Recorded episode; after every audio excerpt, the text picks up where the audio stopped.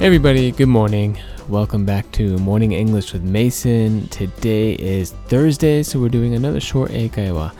Um, today we're going to talk about uh, all you can eat sushi. So, I don't know, you don't see a lot of all you can eat sushi in Japan. Um, you do see a lot of all you can eat or like tabehodai places all over the place, but in America, uh, all you can eat sushi definitely a very popular thing. So, uh, without further ado, let's just jump right into it.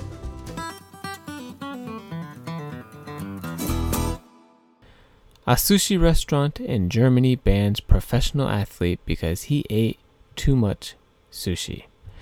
After the athlete finished his 100 plus plates of sushi, he went to pay for the price of one person, 16 euros.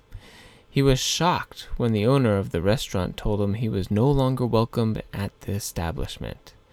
The owner of the restaurant defends his decision, saying he can't do business when he is eating enough for five people. It's not normal. All right, welcome back. Uh, okay, so this is a quick and easy, easier piece than usual, much shorter. Uh, as always, let's just jump right into the meaning, the gist of the of what this is talking about. So, all you can eat restaurants, uh, they don't make a lot of money, especially if you eat a lot. And that's what happened for this one athlete. He ate a lot, and the restaurant didn't like that, so they banned him. So they told him to go away. That's it. That's all. What it's all about.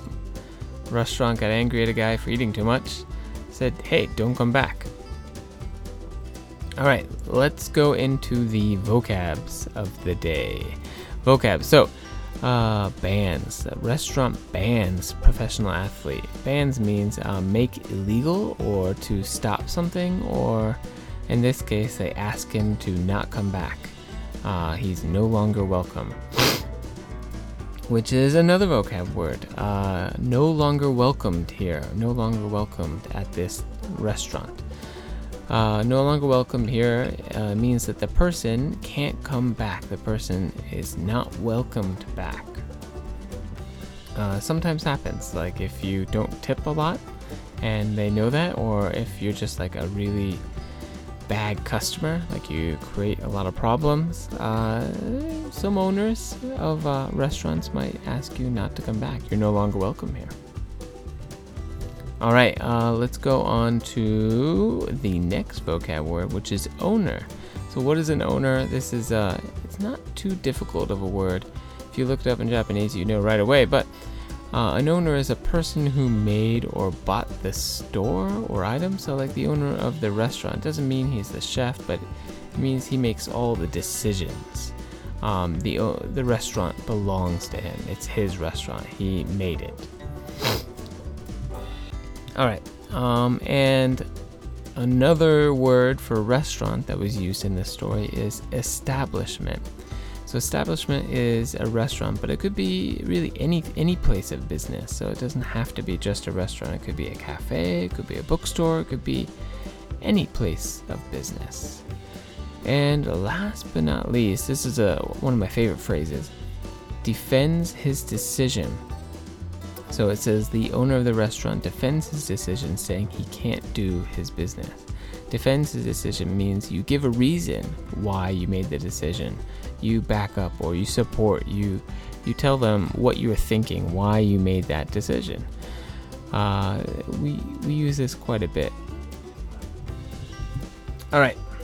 So what do i think of this? Do i think this is fair to basically the athlete didn't do anything wrong right the uh, the rules of an all you can eat is it's all you can eat. And that's why he went there. He was going for a great price and a lot of food. And it's healthy food too right? If it's uh, sushi i guess it's healthy. I don't know. That's that's a whole nother conversation all on its own.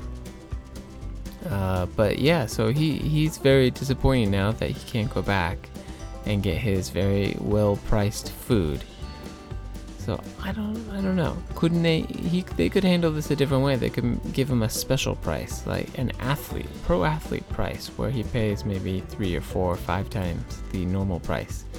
Um, and then would he come back? Probably not, you know. But at least it's the customer's choice. It's not the uh, it's not the owner saying, "Hey, you're not welcomed here."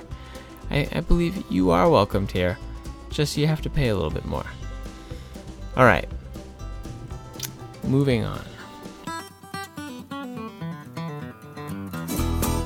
Today's morning English phrase is in a nutshell.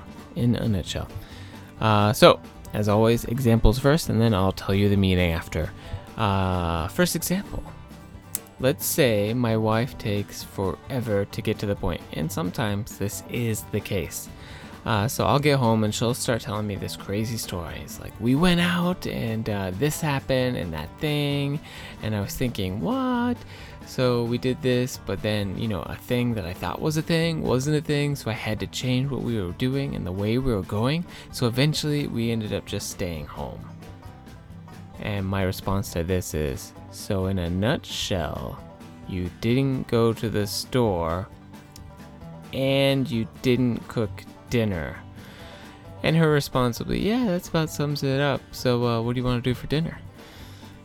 All right, did you get that? That that was kind of a funny example. Um, and we'll just skip right to the meaning. Okay, in a nutshell, means it's the quick version. It's the simple version. It's you take a very long and complex story, and you make it as simple and as short as possible. In a nutshell. Um, I don't know why it's called in a nutshell. That's another question.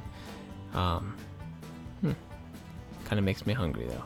So um, that's it. That's it for the lesson today. Uh, thanks for listening. I hope you learned something new, and uh, good luck out there. Bye.